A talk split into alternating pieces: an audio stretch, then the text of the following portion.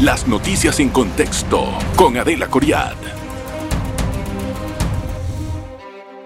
Es un placer tenerlo en contexto. Hoy vamos a analizar todo el tema de la contaminación y el vertedero de Cerro Patacón. Tiene muchos días, prácticamente una semana ardiendo el cerro y aunque ya se ha tratado de controlar en alguna medida el fuego, aún quedan muchas secuelas, después de esto, el humo tóxico, la situación del mismo cerro, en qué va a quedar, cómo se va a hacer el vertedero de ahora en adelante y bueno, no de ahora en adelante, sino en el momento en que esto está ardiendo igual y cuáles son las medidas medioambientales que debemos de emplear. ¿Por qué no se ha hecho nada a pesar de un estado de emergencia que se anunció casi a principios del año pasado? Y supuestamente eso era para poder atender un problema de forma inmediata. Y no fue así. Vamos a analizar bien a profundidad el tema hoy con Harley Mitchell. Él es ambientalista y también es una persona que pues tiene, ah, tiene bastante conocimiento del tema del vertedero. Eh, le agradezco, Harley, bienvenido a su casa. Gracias. Muchas gracias a ti, Adelita. Definitivamente que es un tema acuciante, urgente, pero que lamentablemente estamos en estado de urgencia desde hace años. En lo que vivimos en la ciudad es solamente un preludio de lo que puede seguir pasando si este tema no se ataca de raíz. Pero me dice, si este tema no se ataca, si este... Tenemos como tres años hablando, si el tema no se ataca y mire el desenlace que tenemos. ¿Por qué la basura sigue siendo un problema de décadas en el país? No te lo puedo decir desde el 2008. El 2008 fue el año en el que la entonces contratista de Cerro Patacón y el mismo municipio, porque en ese tiempo, en virtud de la ley 41 de 1999, Cerro Patacón estaba bajo la égida del municipio capital, como debe ser porque esto tiene muchos antecedentes. La constitución política dice que los servicios los ejecuta el municipio. La ley 106 del 73, modificada por la ley 52 del 84, dice que los servicios, el de aseo urbano y domiciliario, lo ejecuta el municipio. Y en consecuencia, la ley 41 de 1999 coloca el relleno sanitario, que en ese tiempo todavía seguía siendo un relleno sanitario, en manos del municipio capital. En ese momento, con la antigua Autoridad Nacional del Ambiente, se constituye este sitio en uno protegido por una auditoría ambiental, porque tenía problemas y tenía serios problemas. ¿Te acuerdas que quemaban droga en el área? Sí, yo iba a las quemas de droga. Que no se debía hacer. También los desechos hospitalarios estaban malamente colocados. Mal administrados. Así que lo legal, lo lícito, era que en base al decreto ejecutivo 57 de 10 de agosto de 2004, se hiciera una auditoría, aquellos defectos se identificaron y se suponía que se iba a adecuar a través de un programa de adecuación y manejo ambiental. Esto está regulado, sin embargo, después de aquella administración de 2009, se cambia el contratista, se quita la concesión, se desordena y la auditoría ambiental ya ni siquiera la menciona. Por tanto, todos estos defectos que estamos viendo en esta década exacerban cuando se crea la autoridad de aseo urbano y domiciliario, que contrario a lo que dice la Constitución, arranca la facultad, la autonomía del municipio que tenía esa función y se le da a un ente que tiene una junta directiva con ministros, es decir, adscrita al órgano ejecutivo. Y no quiero ser espectacular ni, ni, ni exagerado, pero apenas el alcalde de aquel tiempo que se llamaba Bosco Ricardo Vallarino, dijo, voy a convertir la basura en dinero, de alguna manera esa entidad la perdió. pero, pero entonces, ¿qué me está tratando de decir? Aquí hay una junta directiva de los ministros. Cada uno, me imagino, que tiene una cuota de responsabilidad, al menos en la ejecución de eh, la, administración de los desechos. Pero cuando alguien quiere hacer algo con la basura, que, se, que digamos el reciclaje y sacar dinero, no se puede. ¿Quiénes tienen intereses en este, en este momento La autoridad de aseo absorbió todo lo que tiene que ver con reciclaje, recogida, investigación, estudio, comercialización del tema de la basura. ¿Pero Esto fue... están ganando dinero ahorita de eso? Bueno, según el, el documento periodístico, el artículo de opinión, eh, que sale hoy en el diario La Prensa, escrito por el ingeniero ambiental de apellido Luna, eh, existe toda una comunidad de pepenadores y personas que incluso fuera de la ley están recogiendo eh, los desechos sin que ellos sean parte formal del manejo de desechos de Cerro Patagón. Estas personas no están escritas a la autoridad de aseo, no están escritas al gobierno nacional. Muchas personas piensan de ellos de manera muy positiva porque reducen los desechos, pero esto no lo hacen de ninguna manera formal. Esto lo hacen de una manera tribal y según el, este ingeniero y según algunos expertos, esto exacerba lo que sería la peligrosidad del sitio. ¿Qué quiere decir? Que el sitio está dominado en este momento, no por la AUD en cuanto a regente, sino por las personas que viven del día a día de ese lugar y que más o menos hacen de administradores. Recordemos que la empresa no está ahora mismo en el lugar, se ha rescindido el contrato y supuestamente la AUD tiene el control de eso. Pero Exactamente. ¿lo ha podido manejar la AUD? Esa es la pregunta. Eh, este, este, es un tema importante. La AUD siempre ha tenido la responsabilidad de manejarlo desde el advenimiento de la Ley 51 de 2010. Siempre. Sí, el contratista debemos recordar que es eso, un contratista, un delegado, alguien encargado pero la AUD siempre ha fracasado en supervisarlos adecuadamente. Delega la función. Tanto es así, sí, la delega o la regala. Esta empresa incluso hasta tenía una concesión para generar energía dentro del área con los desechos y de alguna manera nunca lo pudo lograr. Es posible que gracias a este fenómeno sociológico de que aquellas personas que viven de estos desechos ya no están en las fronteras de Patacón, están viviendo dentro. No, este pero es un tema de derechos humanos. Pero vivir dentro no, no se puede, o sea, es, es, verdaderamente imposible. Voy a hacer una pausa, Harley, vamos a regresar enseguida con más, no se vaya. Vamos a analizar cuáles son las soluciones y son viables realmente. Miren todo lo que están prometiendo ahorita los candidatos. Claro, como es el tema del momento, todo el mundo sale con su propuesta. ¿Qué tan viable es? Una pausa. En breve regresamos con En Contexto. Gracias por continuar en sintonía de En Contexto. y conversamos con Harley Mitchell. Eh, a ver, don Harley, abogado dedicado, especializado en ambiente. Eh, nada más entender una cosa. ¿Qué es lo que sirvió el tema de la declaración de estado de emergencia para Cerro Patacón? ¿De qué sirvió eso al Estado después de lo que estamos viendo ahora? Con la información disponible, absolutamente nada.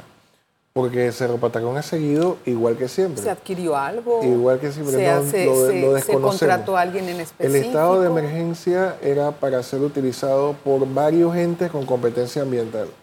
La autoridad de aseo urbano y domiciliario, insisto, es el ente regente del sitio, pero también estaba facultado para hacerlo el Ministerio de Ambiente y el Ministerio de Salud. Si bien desconozco lo que son los, los entretejos los verdaderos cimientos de por qué esto se hizo así. Finalmente la autoridad de aseo, a pesar de su autonomía, eh, este estado de emergencia lo declaró fue el Consejo de Gabinete, que es el encargado de hacerlo, pero en base a un informe de la Dirección de Calidad Ambiental de Mi Ambiente. Así que aquí hay como una especie de mezcolanza donde el responsable, que es autónomo, se escuda de otras instituciones para lograr sus cometidos. Lo que pasa Pero ahorita es mismo que no tenemos ningún tipo de resultado. usted de llamar ahorita a una persona de AUD que venga a dar la cara a un programa, nunca lo va a encontrar, está escondida la persona. O quien sea. Yo, he intentado de la UD, no sabe cuántas veces he tratado de llamar que vengan, que vengan, que vengan, ah, jamás me responden. Si hay algún encargado, este encargado debe dar la cara porque es el responsable legal. Lo hay, pero no da la cara. ¿Qué le puedo decir? Así es mi experiencia. ¿Cómo pudo causarse este incendio? ¿Puede ser un punto? ¿Pudieron haber sido varios? El cuerpo de bomberos, que tiene por qué saberlo, ha declarado que el incendio es provocado. Esto coincide con las declaraciones del ingeniero Luna, que señala que la costumbre de los pepenadores que habitan en el sitio es que encienden el mismo para poder tener acceso a los materiales. Normalmente es el metal de las llantas de, que se utilizan Pero fueron varios puntos los que se incendiaron, no puede... Sí, porque lo que ocurre es que también estos desechos aquellos pepenadores son los que gobiernan dónde se van colocando. Y así que esto no está tan ordenado como uno pensaría. Hay un sitio de llantas que ha ido creciendo porque la disposición de las llantas no es sostenible de ninguna manera. Se tratan de compactar en un agujero en la tierra, se les tira más tierra y se tratan de compactar de nuevo. Esto es un desastre para la red hídrica que rodea y está debajo del sitio. Esto es un peligro absoluto para la gente que lamentablemente mora ahí o trabaja ahí, porque incluso el mismo camino para llegar a los depósitos de llantas es inestable y se siente de hule según las personas que lo han transitado. Hay muchos eh, em, candidatos presidenciales, perdón, han propuesto que van a hacer reciclajes y que van a terminar con el problema de la basura.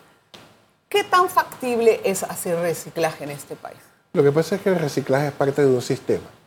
Eh, y si se inicia independientemente y no se atiende el sistema, esto es en balde. Y es en balde porque el reciclaje está en nuestra legislación desde la Ley General del Ambiente de 1998, como una política de Estado. Y si bien hay algunas normas aquí y allá, algunas más exitosas que las otras, el problema sigue. Ocurre que Cerro Patacón es solamente el tema de disposición final de toda una cadena de servicio de aseo urbano y domiciliario, que de una manera muy burda y básica está en la disposición del desecho por parte del particular, sea una empresa, sea una familia, un individuo, etcétera, la recogida de aquellos desechos y su, su transporte y disposición final en lo que sería un relleno sanitario, pero lamentablemente Panamá no tiene relleno sanitario Pudiéramos decir que el de Chorrera lo es, porque así fue concebido, llamado el diamante, eh, pero... Pero aquí no hay, entonces... Básicamente no, así que son vertederos. Digamos, que alguien dice, bueno, yo voy a instalar un programa de reciclaje. Señores, por favor, en su casa, una bolsa para los desechos orgánicos, otra para el vidrio, otra para la lata, etcétera. ¿Eso es factible, sí o no? Sí lo es, siempre y cuando las personas tomen también su parte, porque estos sistemas de reciclaje se pagan normalmente por parte del usuario. El usuario es el que tiene que pagar el reciclaje de los desechos porque es el que recibe el servicio. En otros países, por ejemplo, están los sistemas de depósito. El que le está dando la materia prima al reciclador es el usuario. Entonces el usuario debería de tener un incentivo por lo que está dándole de materia prima. Es que aquí dicen, hablan de reciclaje, pero todo lo quieren gratis. No le dan ningún incentivo a la gente. Eh, bueno, es que también la gente forma parte, hay un principio básico que es el que contamina paga. Cada uno de nosotros tenemos una capacidad contaminante. Por eso antes del reciclaje está la reutilización. Y la idea es que cada persona también reduzca sus desechos de un modo tal de que también su propia cultura ya no sea una cultura de desecho.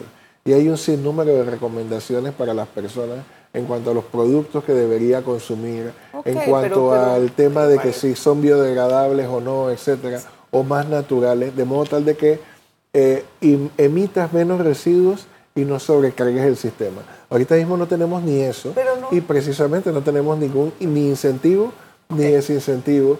Es más, el hecho de tener que pagar tributos o pagar impuestos, por pequeños que sean, por depositar mucha basura, es, es lo negativo a lo que tú dices, un desincentivo para emitir demasiada pero, basura. Pero no, no, quedo no quedo muy satisfecha con la respuesta. La pregunta va dirigida a lo siguiente.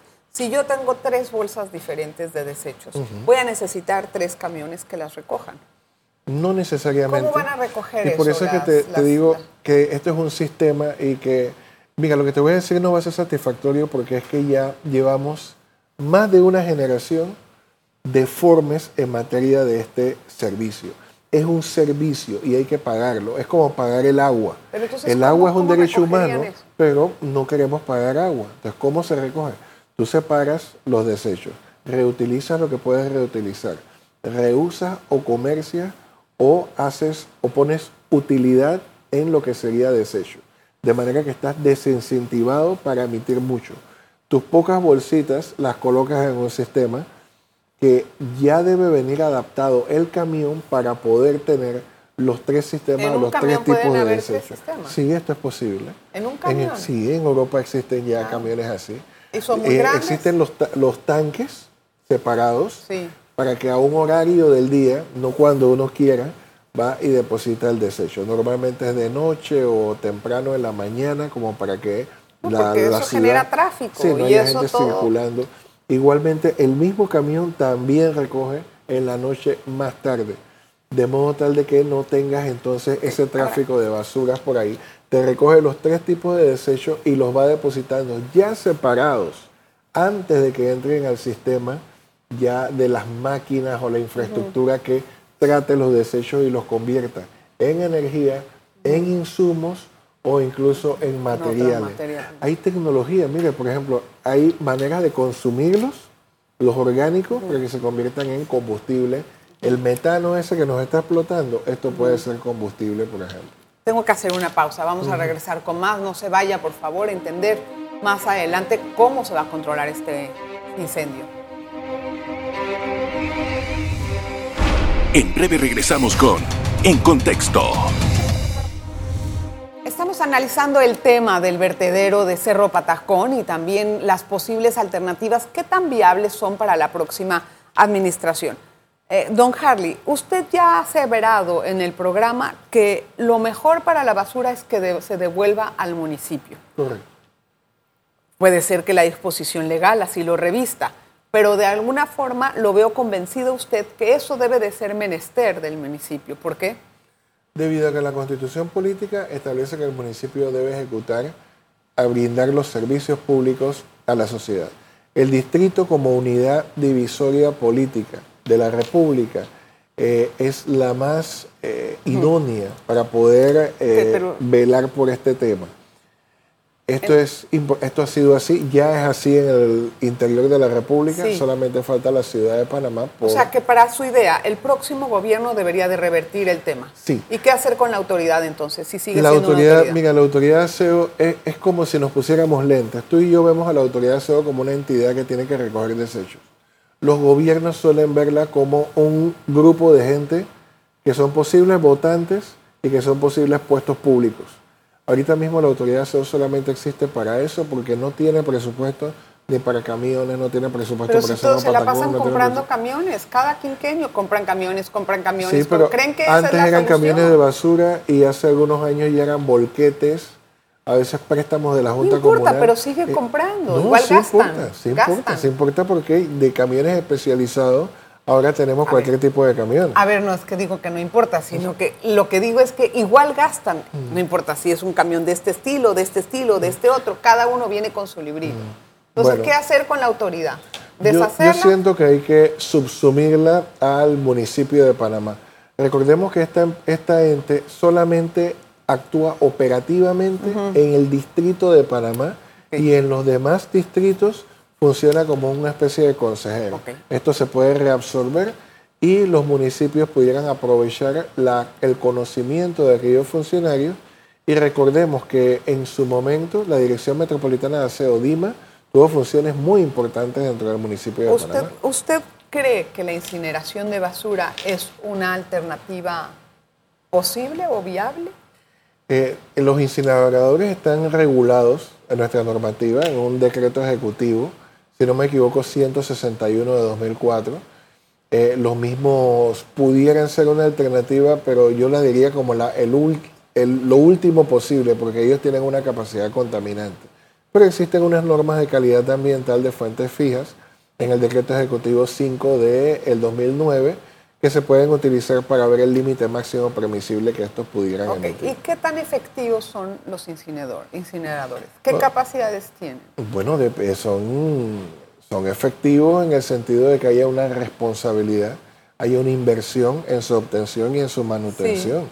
Y que su uso sea de acuerdo a las instrucciones del fabricante o el ensamblador. Escuché, he leído que muchas veces esos filtros no son suficientes y que eh, emite o emanan gases tóxicos? Bueno, si emanan gases tóxicos, el responsable de este incinerador tendría problemas penales, porque esto también está regulado a través del Código Penal en el libro segundo, título decimotercero. lejos de tanta, de tanta, es que Tanto abogado. No me, no me, no me sirve darle tantas leyes a, la audiencia en ese pero sentido. la audiencia tiene que saber que lo que yo digo viene de algún lugar. Está bien, te lo digo de otra manera. Te lo digo de otra manera. El que emite lo que tú dices va preso. No, no yo, no, yo no estoy diciendo que alguien lo emite. Estoy hablando de cuáles son las alternativas. Ah, o las posibilidades. ¿Qué vamos a hacer ahora con el Cerro Patacón? No hemos terminado de apagar el incendio. Entonces, ¿qué debería de hacer? ¿Quién debería de hacer la investigación? ¿El Ministerio Público debería de ser mi ambiente? ¿Quién debería iniciar una investigación de lo que pasó? Eh, de manera disciplinaria, el director de la autoridad de aseo tiene que llamar a capítulo a su responsable dentro de la misma autoridad de aseo. Cerro Patacón tiene un responsable. Igual, la misma autoridad de aseo, eh, a través de su junta directiva, debería llamar como responsable al director, porque esto tiene una cadena. Y esta es una entidad autónoma y para bien o para mal, este funcionario, eh, que no lo conozco de nada, la verdad es que no, ni siquiera recuerdo su nombre, debería hacerlo pero este funcionario debe ser el que responda por toda la situación, independientemente de quién sea el funcionario de mando medio encargado. Pero esa sería una eh, investigación administrativa. Eso es en la parte disciplinaria. ¿Quién debería de hacer? En la penal, los dos, los dos funcionarios deberían también, pues esto puede ser, recordemos que los servidores públicos tienen por omisión de sus funciones, también tienen una responsabilidad Así que el Ministerio Público, entiendo que los ecologistas ya han presentado una denuncia, penal reciente, no es la primera, ya han presentado antes, pero creo que ahora hay suficientes elementos que apunten a la misma autoridad. Mientras tanto, ¿dónde estamos vertiendo la basura? No, no tenemos otra alternativa por ahora a Cerro Patacón pero sí deberíamos ir construyendo la siguiente Supuestamente para eso era el estado de emergencia. ¿Se acuerda cuando se fue Urbal? Y aquí yo tuve a alguien en el programa que dijo que estaban buscando un nuevo lugar mm. para poder hacer un relleno. Mm. Esto habría que pedirlo de manera formal a las instituciones. Pero Panamá tiene un problema. Panamá no tiene un palmo de tierra sin habitar o sin tener un dueño o un poseedor, etc. Por tanto, el Estado debe estar preparado para invertir todo este tema de la cadena que te dije de que desde el usuario, todos debemos que invertir, pero el Estado también debe estar consciente de que el dinero público, a veces hay frivolidades como ferias internacionales, eventos internacionales o locales también. Eh, hay que dejar un poquito al sector privado estas fiestas y eventos y estos patrocinios y ver qué es lo realmente importante para la salud y calidad de vida de la población. No, es que es un problema de salud pública. Ajá, exactamente. Hay que invertir en Panamá y en el interior en los mejores sitios donde se pueda disponer de rellenos sanitarios o alternativas energéticas. Yo pienso que debería de ser un, un programa más saludable, más sano, más, más verde, por así decirlo. Más verde y tan verde y transparente en cuanto a la materia de contratación hay muchas empresas que han venido acá y que se han ido decepcionadas. Precisamente porque tienen unas tecnologías y no, los pero, quieren pero no los quieren por algo. Alguien está haciendo plata de eso y no quiere soltarlo. Ah, yo pienso. No por, por, eso siento y, aprovecho, yo no conozco tampoco al ingeniero Luna, pero lo que él denuncia en, en este artículo de opinión de la prensa debería ser investigado por las voy autoridades. A, voy a mirarlo con detenimiento. Gracias, don Harley, por estar con nosotros. Bienvenido a su casa. por invitarme. No hablamos de otros temas, pero yo creo que tuvimos una buena profundidad de la basura. Ah, otro día hablamos de otro Y de las leyes. Gracias a usted por estar con nosotros en Contexto. Nos vemos la próxima.